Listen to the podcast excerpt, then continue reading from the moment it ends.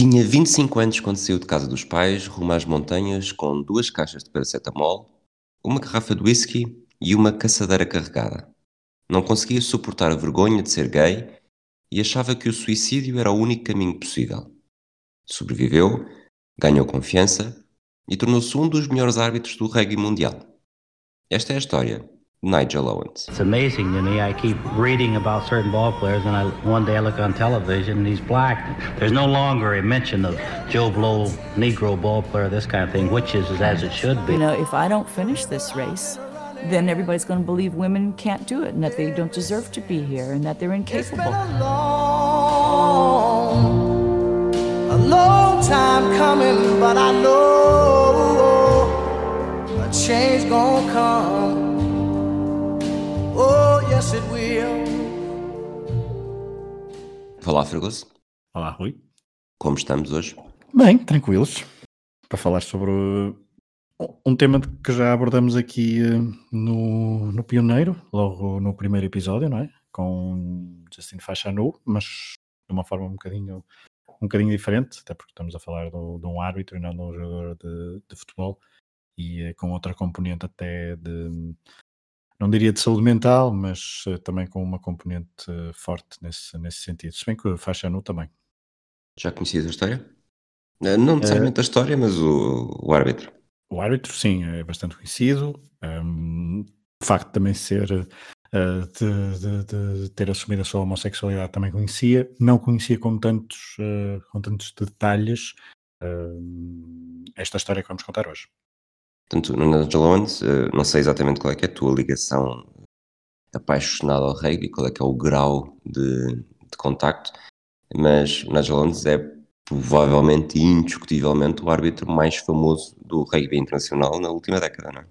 Sim, eu diria que é o Colina do, do rugby, uh, tendo em conta, para quem, não, para quem está mais familiarizado com o futebol e quem, uh, portanto, Colina tinha a sua imagem de marca, o facto de ser careca, aqueles olhos grandes e a forma, não diria autoritária, mas com, muita, com muito carisma que impunha nas suas arbitragens no futebol, Nigel Owens também. De facto, o rugby tem uma componente diferente, até porque nós ouvimos nos últimos uh, 10, nos últimos 10 anos, sim, ou até mais, nós ouvimos as comunicações a maior parte das comunicações eh, e das conversas dos árbitros, não só com a equipa de arbitragem, mas também com os jogadores.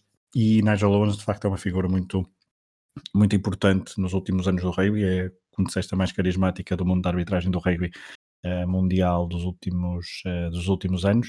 E hum, da- da- pela forma, principalmente pela forma como põe, eh, como, como arbitra e como lida e como gera todo, todo o jogo. E não tanto até, acho eu, pela questão da sua da, da- da assunção da sua, da sua homossexualidade, apesar disso também ter o seu, uh, o seu quê de importância, mas acho, acho que muita gente que liga pouco ao rugby durante que vai vendo um ou outro jogo ao longo do ano, reconhece Nigel Owens por ser o árbitro do rugby mundial e não até por saber que, que se assumiu homossexual. Precisamente. E esta, esta introdução acaba por ser importante exatamente para explicar, porque depois o resto do episódio não vai ser tanto centrado no lado desportivo. eh, de facto, o Nigel Owens é um árbitro com mais famoso do que muitos jogadores. Portanto, é mesmo, estamos a falar de alguém que no, naquilo que decidiu fazer da vida tornou-se não só um dos mais um dos mais famosos, mas também mais conceituado e aquele que é mais eh, reconhecido eh, e elogiado por todo o desporto. Sim, é verdade. Isso é- acon- eu vejo alguns jogos de rugby por, por ano. Obviamente, depois também quando há o Mundial, por exemplo, e os Seis Nações, há maior concentração nestes grandes eventos que uma pessoa, que um adepto vê ao longo da carreira, ao longo do- do- da época, por exemplo, raramente vejo jogos de, de clubes, por exemplo, centro muito mais nas, nas seleções. E hum, é, Nigel Owens é um nome muito mais consensual do que a maior parte dos melhores jogadores do, do mundo atual. E isso é de facto muito importante para percebermos quem vamos falar a seguir. Entre outras notas, fica já aqui também um, uma parte do seu currículo desportivo. Uhum. O primeiro jogo entre seleções de 15 que ele arbitrou, curiosamente, foi um Portugal-Geórgia, na, na Taça das Nações Europeias em 2003-2004, e em 2015 arbitrou a final do Mundial, acabou por ser aí o momento em que atingiu o ponto alto da carreira. Depois, esta parte até vamos guardar um bocadinho para o fim, ele neste momento já atingiu os 100 jogos uh, internacionais e, e, decidiu que estava na hora de dizer basta 17 anos depois. Vamos ouvir o primeiro, o primeiro áudio deste episódio, já voltamos para te pedir um, um pequeno comentário. I was becoming somebody that I didn't know nothing about and becoming somebody that I didn't want to be. So you're going back to the sort of late 80s now where very different what is now. I, I never met a gay person at 19 years of age, and the only people you could relate to when people were mentioning the word gay was some of the very camp characters on the old sitcoms back in the sort of 70s and 80s. And uh, I was sitting there thinking to myself, I'm not like that. I, I can't be me. I can't be gay. And um, very difficult time. And um, put me in a very dark place, really, where um, got very depressed and suffered from mental health issues for years. And um, I was quite a bit overweight at the time. And then I became bulimic and suffered from bulimia, where I would make myself ill and make myself sick pretty much after every meal I'd eat for the next sort of five or six years. I still suffered of that. estamos a falar dos anos, isto é em 2021, uh, eh, o progresso não é provavelmente tão grande como se desejaria, mas em 2021 continuamos, continuamos, quer dizer, já estamos muito mais evoluídos do que estávamos na década de 90. Esta primeira declaração do Nigel Owens uh, faz-nos pensar realmente que, que hoje em dia, apesar de tudo, as coisas estão muito mais fáceis. Sim, e aqui uh, bate num ponto não só na questão da homossexualidade, mas também noutros pontos que temos falado noutro, noutros episódios, nomeadamente, por exemplo, a questão de, de uma, de uma miúda uh, no caso da, Ibtihaj Muhammad, lembro-me disso que ela depois escreveu um livro infantil uh, baseado também um pouco na história dela para crianças como ela se sentirem representadas. E de facto, nos anos 90, ser-se uh, homossexual era algo mesmo quase, era um bicho-papão, era muito difícil de, de se enquadrar na sociedade porque era havia pouca expressão mediática sobre isso, apesar de, eh, principalmente depois é preciso enquadrar, estamos a falar de um galês, hum, eu não, não, não, não, não sei dizer exatamente qual é a, a, a cidade, mas acredito que não seja um meio, um meio urbano uh, tão um, como se fosse Portanto, Londres. Não quiseste dizer qualquer coisa como mini de Serric, se, se ler como se escreve, o que, no, o, o que em galês nunca é assim. Exato, ok, pronto, é, é, exatamente isso. E portanto, uh, estamos a falar de, uma, de um meio não urbano.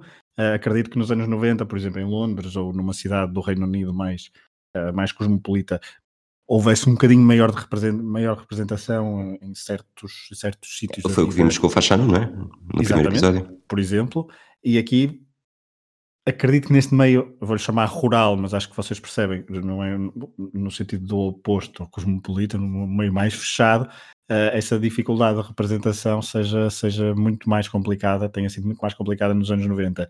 E essa.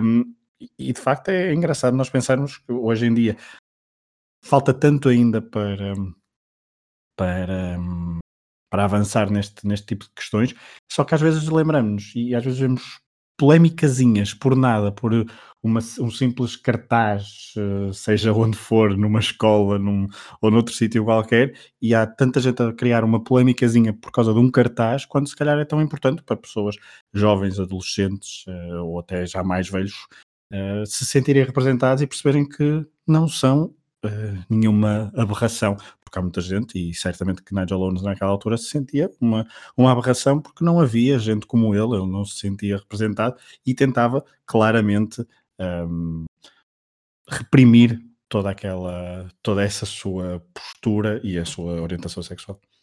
Mas ele ficou, hum, avançamos agora já para, para a tentativa de suicídio, que acaba por ser também do que falámos na introdução do, do episódio.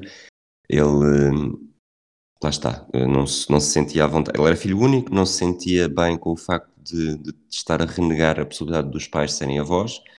A saúde mental também não estava grande coisa. Tinha ido, tinha ido para o ginásio, estava a tentar compensar uh, com o seu aspecto físico e, e a tomar esteroides que estavam a, a, afetar também. E certa noite deixa um recado para os pais em casa, e tu bocado estavas a falar do, do meio rural, eh, eu não conheço esta cidade, mas tendo em conta que ele vai para o meio das montanhas, eu diria que, que o termo até está bem, bem encontrado. Com duas caixas de paracetamol, uma garrafa de whisky e uma caçadeira carregada.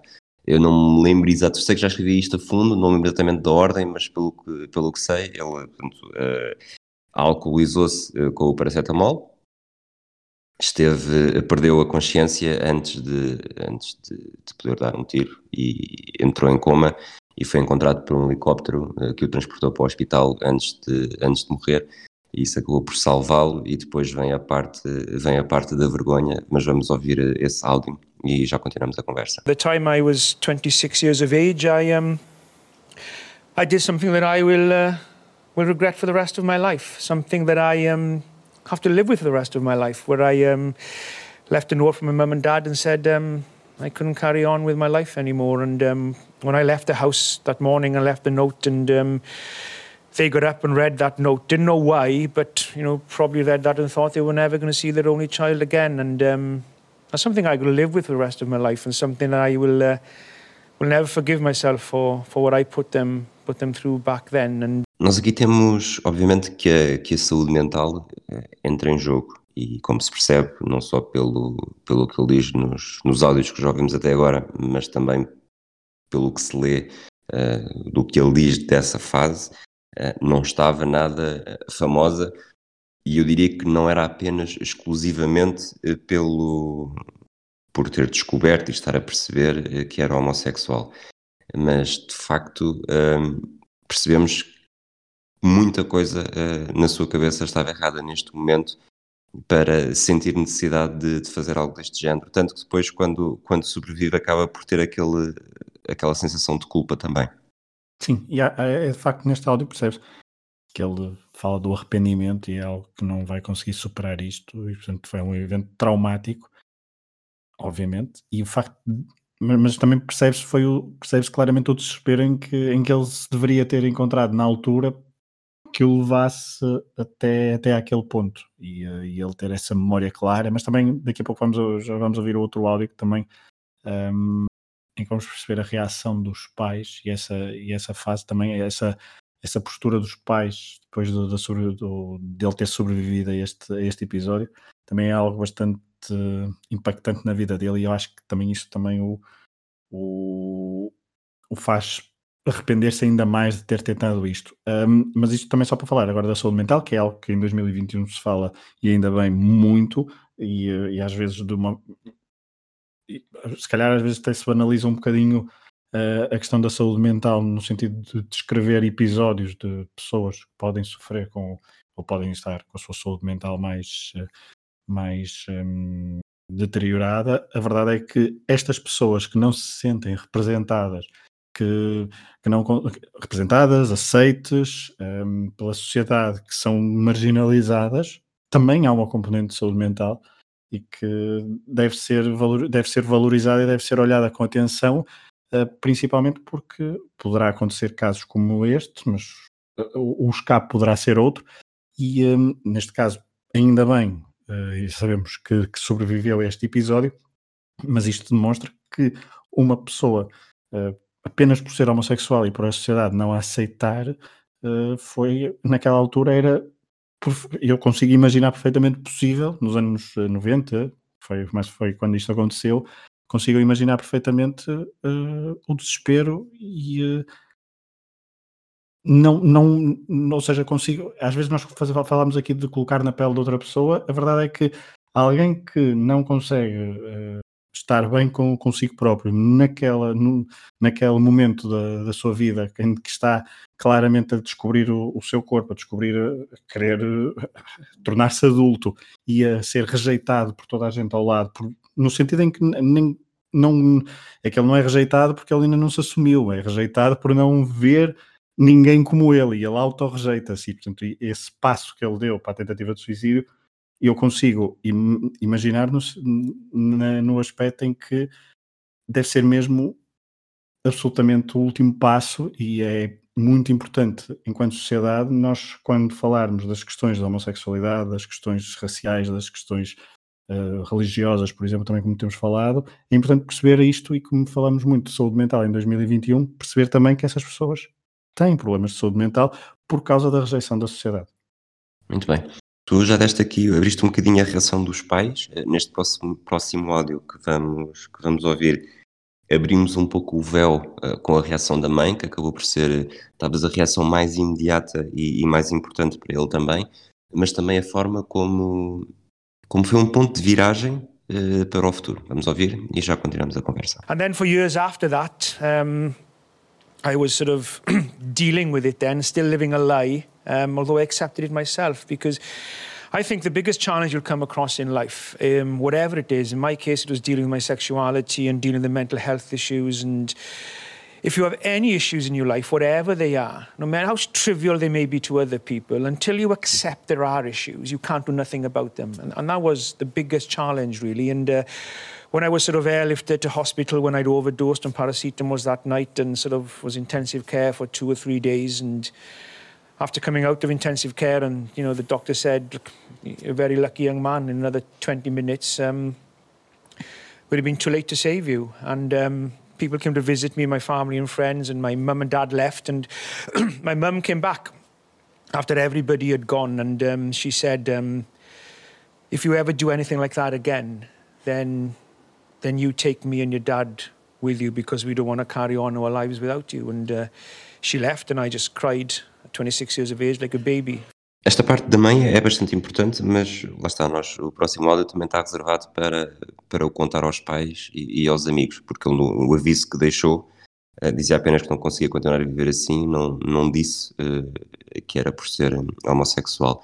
Mas, mas neste áudio que acabámos de ouvir, uh, provavelmente a ideia-chave é mesmo a importância de aceitar e como a partir do momento em que aceitou, eh, eu não diria que as coisas ficaram mais fáceis, mas não ficaram tão difíceis.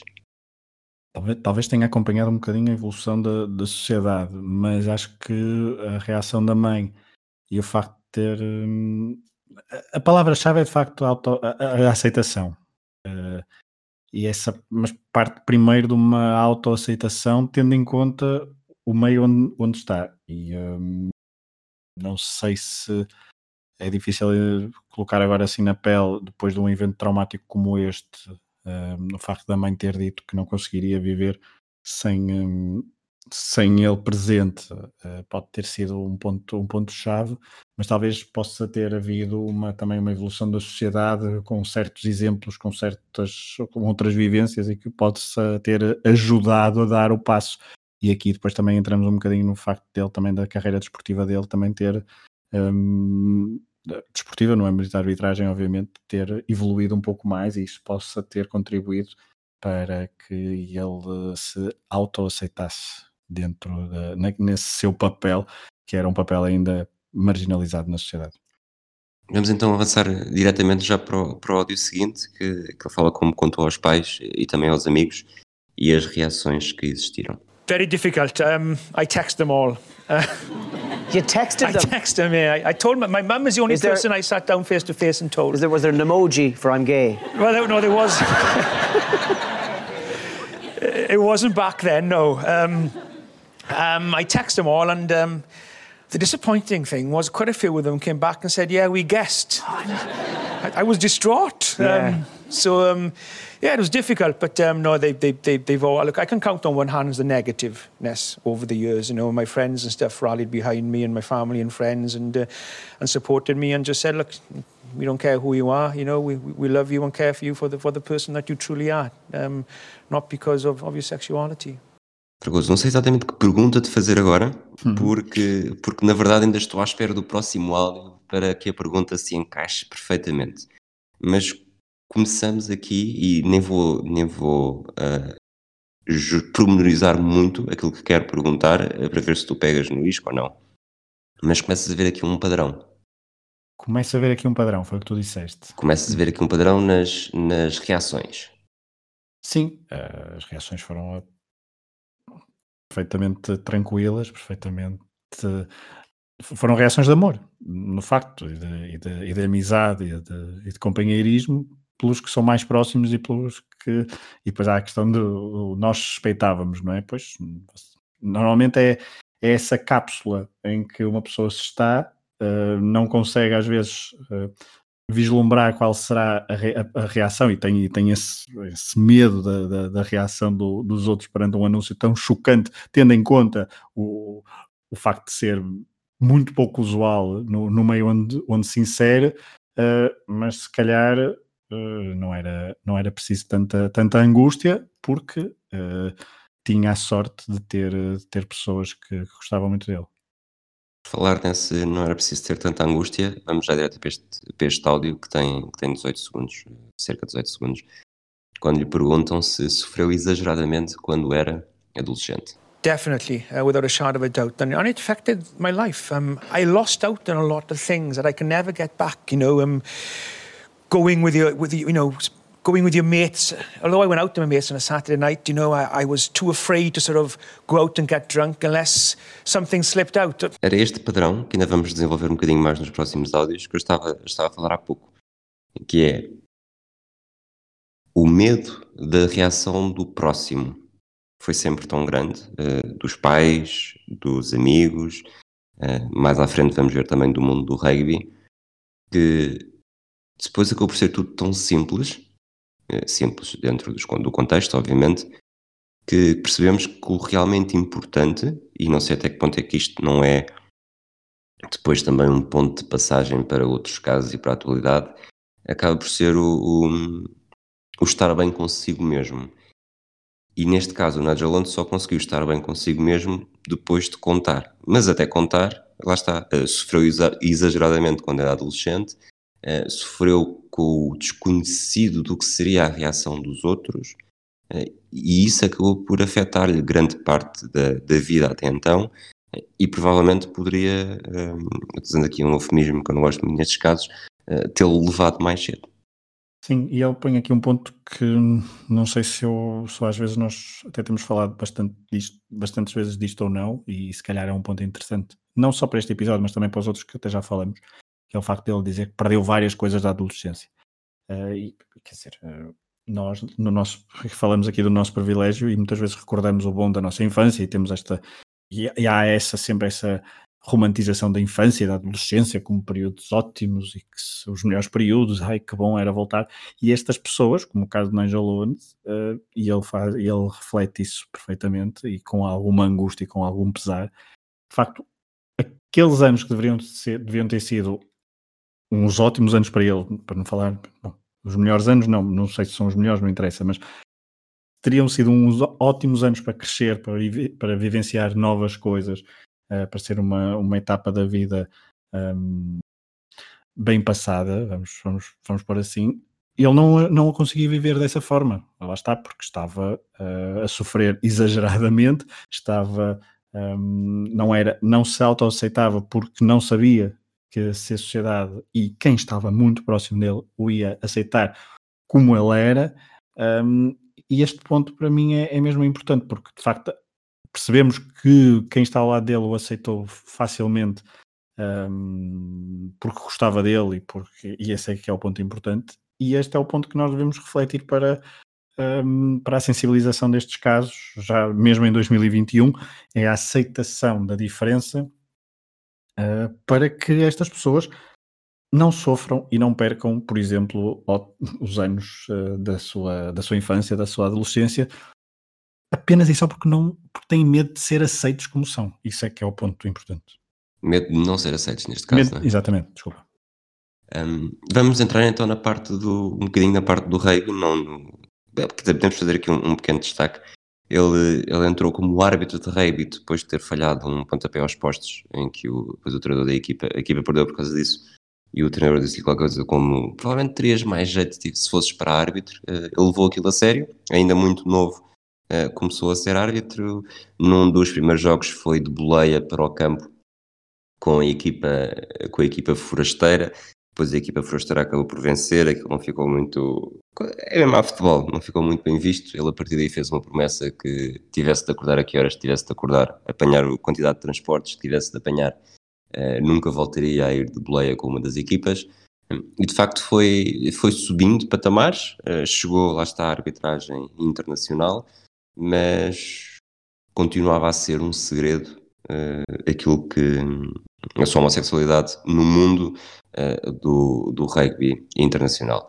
E mais uma vez, como já tinha acontecido com os pais e já tinha acontecido com os amigos, ele tinha bastante medo de como seria a reação do mundo do rugby. Vamos ouvir, vamos ouvir o, o que ele diz sobre isso e também a forma em que esse receio, mais uma vez, eh, estava a afetar a sua, a sua vida e os seus objetivos profissionais. And then I didn't know how the rugby world was going to react. And um, that was, you know, that was still not putting me in a state of depression where I was before, but still keeping me down, still the worry in the back of your mind. And um,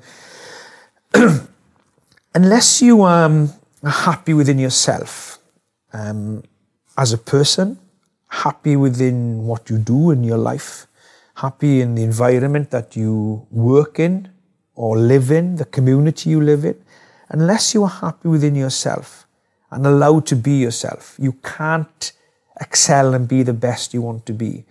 And I was not refereeing well because I was refing well, then not so well, because still from time to time I was just worried, thinking, am I, is this refereeing going to finish? Am I going to have to make a decision of being who I am and giving up refereeing or living a lie to carry on my refereeing? And, and nobody should have to make that decision. Nobody should have to choose about being who they are or being able to continue in the sport that they love or working in the environment they work in. Nobody should have to live that lie with that worry, but but at the time I felt I had to. Chegou aqui temos, lá está, mais um caso de, de uma nuvem que continuava a pairar uh, sobre a cabeça de Nigel Owens que o impedia de, de viver na plenitude não só a vida uh, privada, a vida pessoal, mas também a profissional.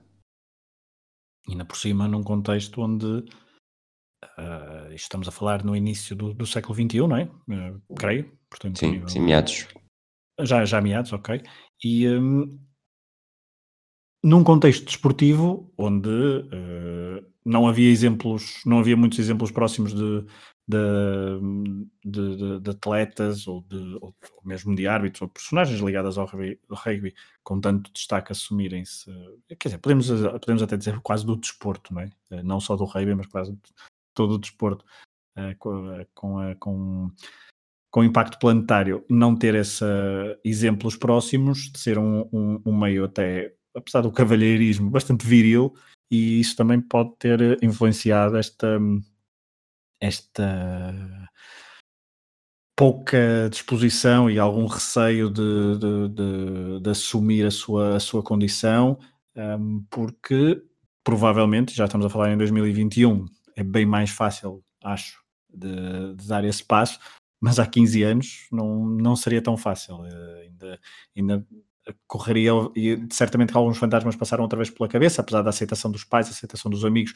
Pensou, obviamente, com o impacto que ele já tinha no, no rugby, uh, não só em casa, mas não só no país, mas também na, na Europa e no mundo, poderia ser algo uh, que o fizesse pensar duas vezes por causa do comentários adeptos. Uh, depois estávamos a entrar na era da internet, ainda não havia redes sociais, mas já havia outro tipo de fóruns e isso poderia ser também algo que ele não quisesse experienciar. E como não tinha exemplos próximos, isso uh, fazia com que uh, certamente tivesse muito mais receio em dar esse passo. E também, mas isso vamos ouvir daqui a pouco, ser árbitro de rugby não é nada fácil. Tinha uma pergunta para te fazer, mas eh, sem te pedir autorização antes, vou guardar para um, um extra para patronos, eh, se nos quiserem apoiar.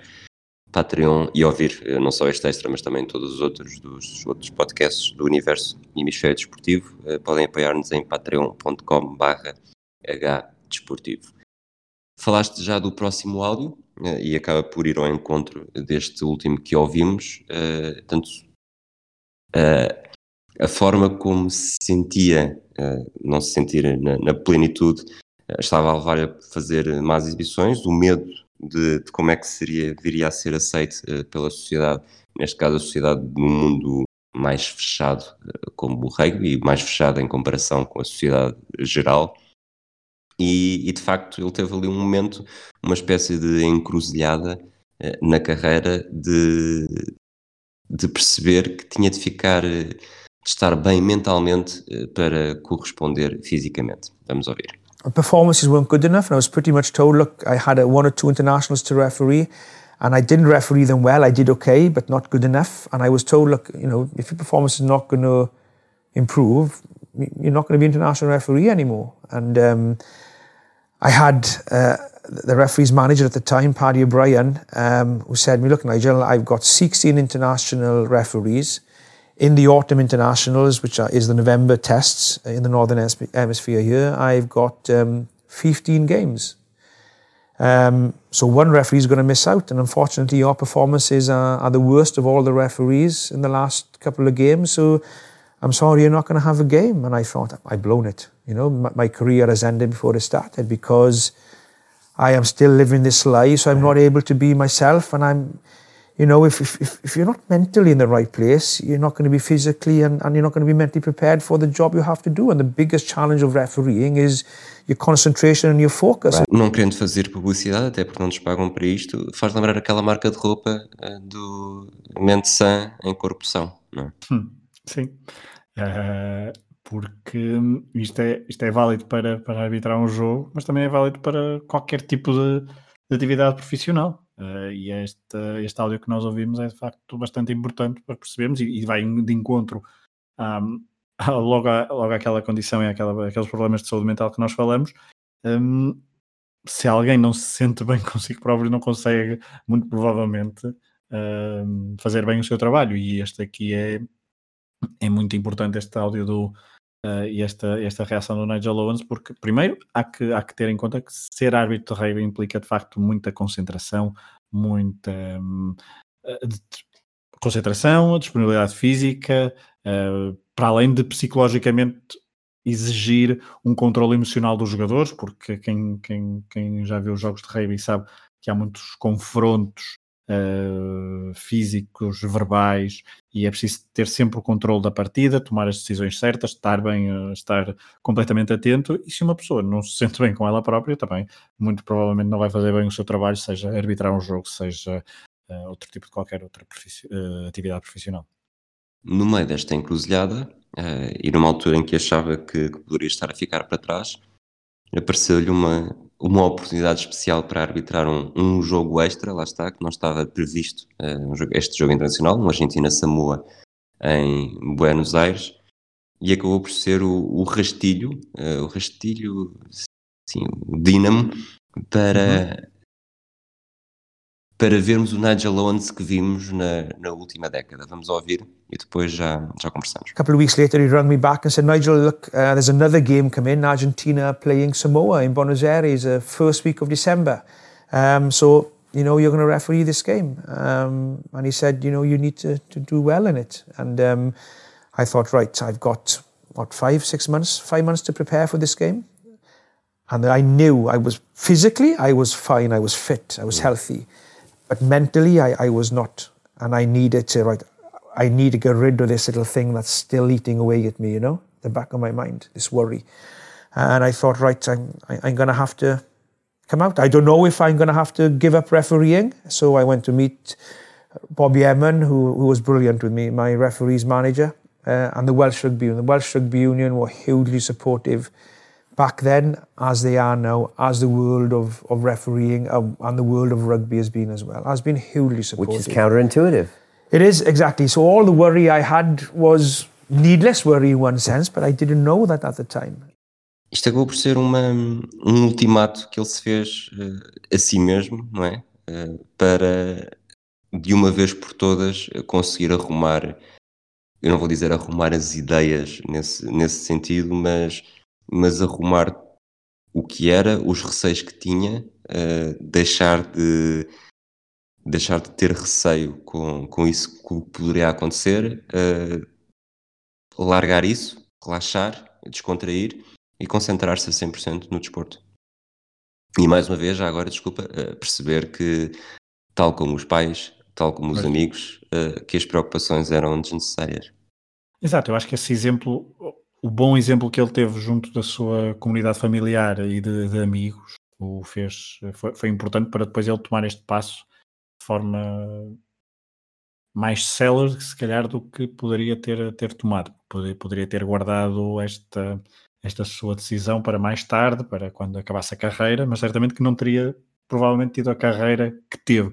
E, essa, e foi também essa ambição que ele, e também revela de facto uma pessoa bastante ambiciosa e bastante determinada em ser uh, um ótimo profissional e ele sabia que precisava desse, desse conforto emocional uh, junto, dos seus, junto dos seus pares e junto da sua comunidade profissional, colocamos-lhe assim, e o exemplo que houve de que houve de, de, da família foi bastante importante para depois tomar este passo. E de facto não, não preocupações outra vez desnecessárias uh, toda a gente houve muitos apoios obviamente da, e depois também a forma como ele como ele anuncia, creio que também é num, do, que, do que li, do que tu me mostraste também foi numa uh, foi num programa com alguma audiência, portanto foi uma, uma coisa, primeiro obviamente que ele anunciou a, a aos seus, aos seus uh, agora não sei como é que é de pôr, mas aos seus responsáveis e aos seus, aos seus superiores, uh, mas depois também houve a decisão de anunciar publicamente e a, o facto a forma como ele fez isso também é, é reveladora de, de, alguém já bastante confortável com a sua com a sua situação e com a sua e com a sua com sentido de humor também, não é? também com muito sentido de humor, mas também é muito próprio daquela das pessoas daquela daquela região e, um, e anunciar num programa de televisão em que ele também participava de humor, brincar com o facto de sair de um armário, um, ele também deve ter sentido que também era um passo importante para dar o exemplo a outros que pudessem estar uh, a sentir ou que já tivessem ou que estão a sentir o que ele já tinha sentido há uns anos. Muito bem, acabaste por, por dizer tudo aquilo que eu poderia acrescentar, portanto vamos avançar quase para a atualidade. Uh, em, no final, no último trimestre de 2020, em que ele anunciou o fim da carreira, portanto fomos aqui não necessariamente, não partimos do início para o fim, mas a carreira dele já, já estava em andamento quando anunciou. Depois a parte desportiva acabou por ser sempre bastante fácil, não há. Ele é um, como tu disseste, comparaste o Ocolina há pouco. Eu acho que ele consegue ser mais. Isto, isto é, mais mais... é mais importante, é mais importante para o rugby do que o Colina é para o futebol, sim. Eu ia dizer mais carismático, carismático Colina, mas de facto o Colina é, é, capaz de ser mais carismático pela careca, por, todo, por toda a figura que tem, por ser futebol e o futebol ser mais global. Mas eu acho que o, que a, o, o Nigel Owens para o rugby assume claramente um lugar mais importante e de destaque do que o Colina para o futebol. Sim, eu concordo. Enquanto dizia isto, uh, ia sendo fulminado com olhares aqui em casa. olhares à Colina? olhares piores que a Colina. Okay. Comentários, comentários mordazes à Nigel Owens. é uma mistura explosiva. Um, um, um próximo árbitro de, de grande prestígio teria, teria, que ter o carisma dos dois, os, o olhar dos dois, o olhar de Colina, os comentários de Nigel Owens e uh, a saúde capilar uma... de Colina também. A saúde capilar de Colina e também a saúde, e a saúde física de Nigel Owens, que fisicamente também era, estava bastante sempre presente junto das, eh, das jogadas e era, tinha olho de lince para certas coisas, claro que errou, obviamente, e há muitos que, que, que, não gostam, mas ser árbitro também não é ser propriamente amado. Exatamente, bom, bom mote. Vamos ouvir então o nosso penúltimo áudio, que acaba por ser o, quando o Nigel Owens eh, anuncia o fim da sua hum, carreira internacional e fala um pouco sobre o, orgulho daquilo que fez, eh, numa altura que também chegou aos, aos 60 jogos de, de International Tests. Voltamos. I haven't refereed to to reach milestones, but obviously when those milestones happen, like you know when you get your first cap is something special, and then then you I remember getting my 50th cap out in, in, in Dublin. It was actually Brian O'Driscoll's last game for Ireland in Dublin, so that was something special. And then obviously then as as the years gone by, then uh, the World Cup, and then came out you know the World Cup uh, into the Six Nations, and I probably was looking then to, to, call it a day, probably around that time. And all of a sudden, you're on 98 Test matches after the Six Nations. Thankfully, got another two games and, and reached that, that milestone. So it, it is something I, I, I am I'm proud of, yeah. But, but more importantly, you know. I've made my family and community proud as well, which I think is, is, is more important, really, to be honest. Um pequeno comentário e pensar que tudo poderia ter sido diferente apenas pela. É que nem vou dizer a pressão da sociedade, vou dizer mesmo uh, a pressão autoimposta.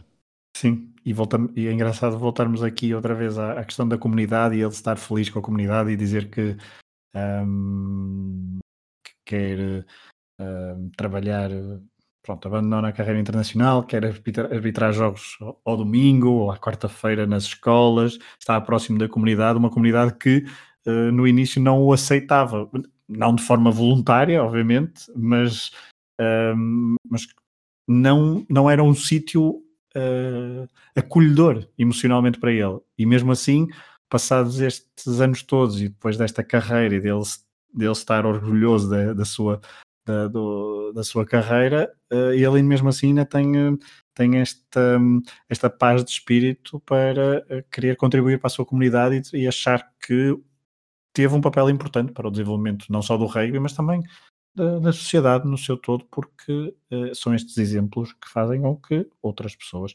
iguais a ele ou em situações semelhantes se possam reconhecer uh, pela diferença no meio de uma comunidade tão às vezes tão às vezes pequena, como é o caso desta, desta comunidade galesa, mas uh, no seu todo a sociedade parece muito grande quando alguém é tão marginalizado.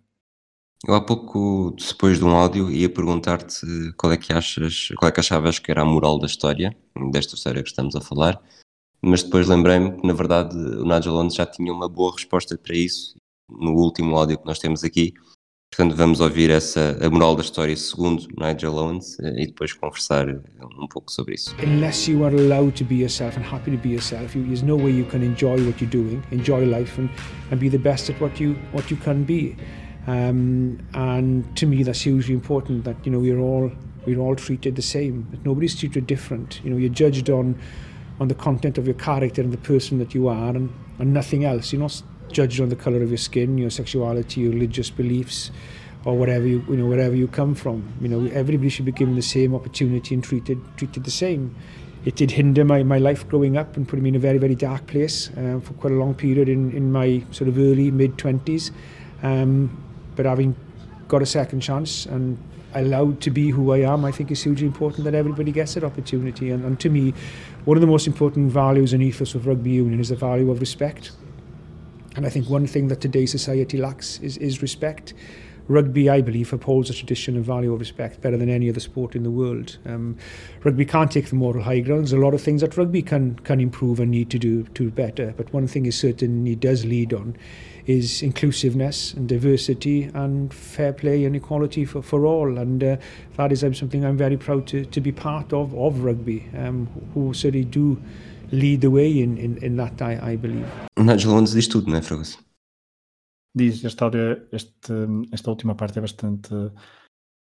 É uma, é uma boa forma de, de, de, não é de colocar um ponto final, mas de, de colocar isto no final e, e, em perspectiva. E ele, de facto, é um, é uma pessoa que aprendeu, que faz tem uma, uma, uma, capacidade muito interessante de, de, fazer retrospectivas e quando ele hum, e quando ele aquele peso, e já quando ele peso do, do, da segunda oportunidade, a importância disso, e aquele, aquele facto dele, quando nós falamos no meio, a forma como ele se mostrava tão arrependido, que é uma coisa que muitas vezes nem, nem toda a gente tem essa capacidade, tão arrependido daquilo que fez e da, daquele evento traumático, claramente que o marcou, mas claramente o ajudou a ser, hum, a ser uma pessoa, não digo diferente, mas uma pessoa melhor. Mas dirias que este caso uh, seria idêntico se, se Nigel Owens não se tivesse tornado um árbitro tão bom? Hum. Ou seja, qual é que é aqui a importância do. Estamos a falar de um pioneiro, aqui o, pioneiro, o pioneirismo acaba por ser o primeiro uh, árbitro de rugby internacional, pelo menos de grande palco, uh, homossexual. É, se, se ele tivesse sido apenas um, um árbitro mais desconhecido, não tão carismático, é, não um Colina, mas um, um Mário Vanderenda, não sei se te lembras dele, um holandês gordo, acho que era holandês, acho que, gordo era de certeza, do início da década de 90, se, se conseguiria ter exatamente o mesmo impacto. Exatamente não tem, mas eh, de que forma, que impacto diferente é que seria?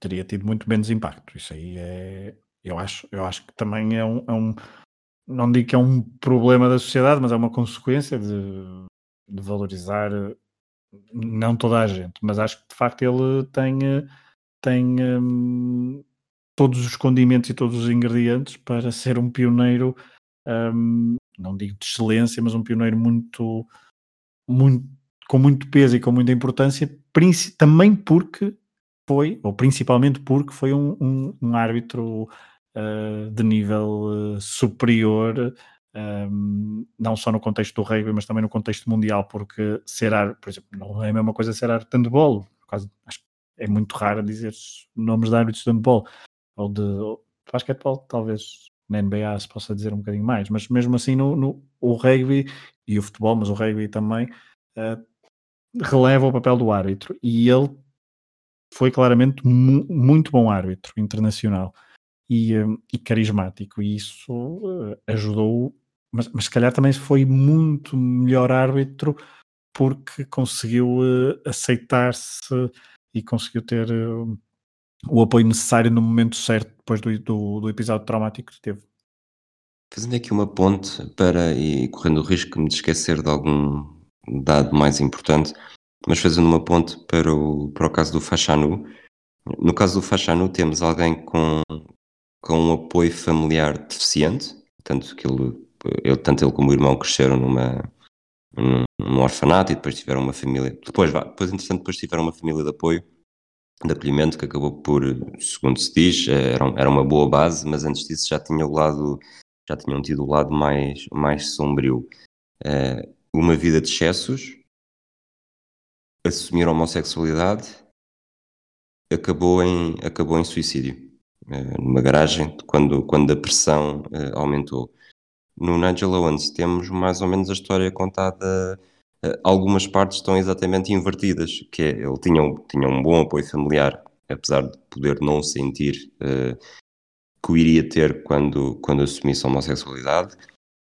Começou uh, pela tentativa de suicídio, depois a partir daí teve, teve lá está, uh, a segunda oportunidade que ele fala, teve essa segunda oportunidade, conseguiu aproveitá-la ao máximo e acabou por se tornar um exemplo. Nós do Faixa Nu falámos disso muito, eh, sobretudo até por ser o primeiro episódio, que acabava por não ser o melhor exemplo do pioneirismo, porque não abriu necessariamente. E o futebol também é um. Isto acaba por ser um bocadinho mais fechado e, e mente capto, até na, na postura dos adeptos, mas não acabou por não abrir tanto o caminho para outros casos uh, atrás dele. Tanto que ele anunciou isto no início da década de 80 Estamos em 2021 e contam-se pelos dedos das mãos os, que, os jogadores que anunciaram uh, ainda durante a carreira ativa.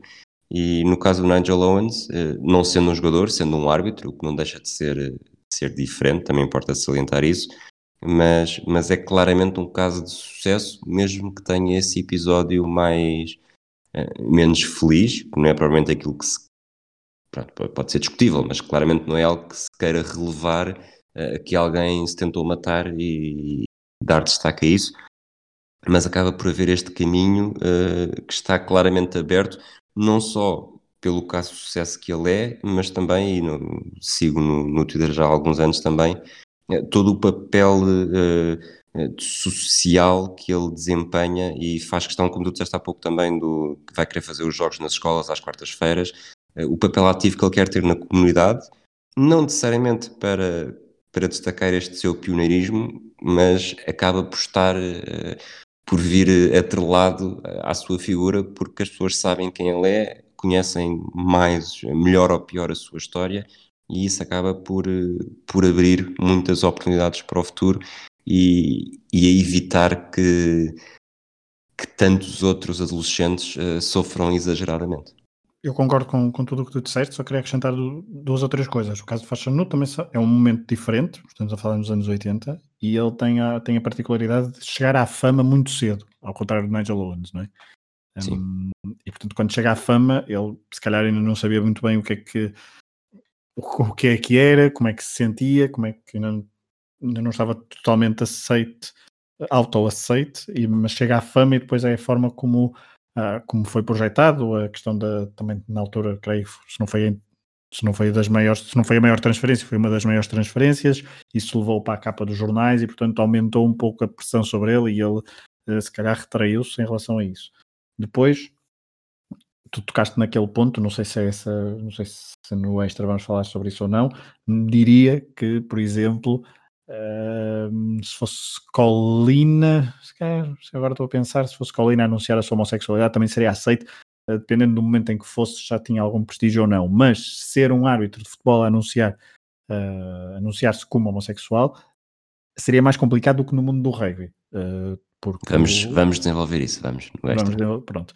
E, um, e, um, e é isso, e portanto eu acho que tem alguns pontos de paralelo, mas uh, beneficia de facto de também já estar 15, 20 anos à frente, uh, o, que, o que também não é não é de, de não é de, de, ignorar. de valorizar, de ignorar e, um, e, e, pronto, mas também lá está, cada, cada, cada pessoa na sua encruzilhada e ele teve a sorte, uh, Nigel Owens teve a sorte de sobreviver, obviamente, mas depois também teve, Fachanu não teve a sorte de, de ter um contexto, se calhar, de profissional que, que o valoriza, que o pudesse fazer isso. E lembramos-nos no episódio temos falado de comentários dos próprios adeptos, dos próprios treinadores, dos próprios jogadores, um, sobre, sobre coisas relativamente parecidas que o fizeram sempre estar de pé atrás em, em poder revelar aquilo, aquilo que era. E de tal forma que só o revelou quando já estava uh, num ponto uh, mais baixo da sua carreira profissional.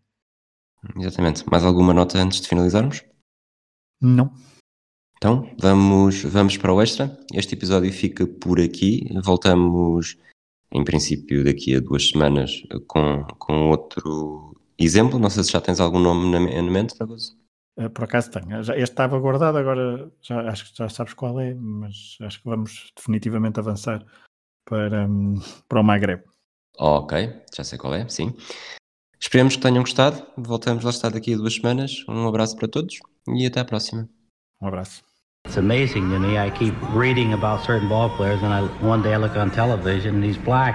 There's no longer a mention of Joe Blow, Negro ball player, this kind of thing, which is as it should be. You know, if I don't finish this race, then everybody's going to believe women can't do it and that they don't deserve to be here and that they're incapable. long time coming, but I know a change gonna come. Oh, yes, it will.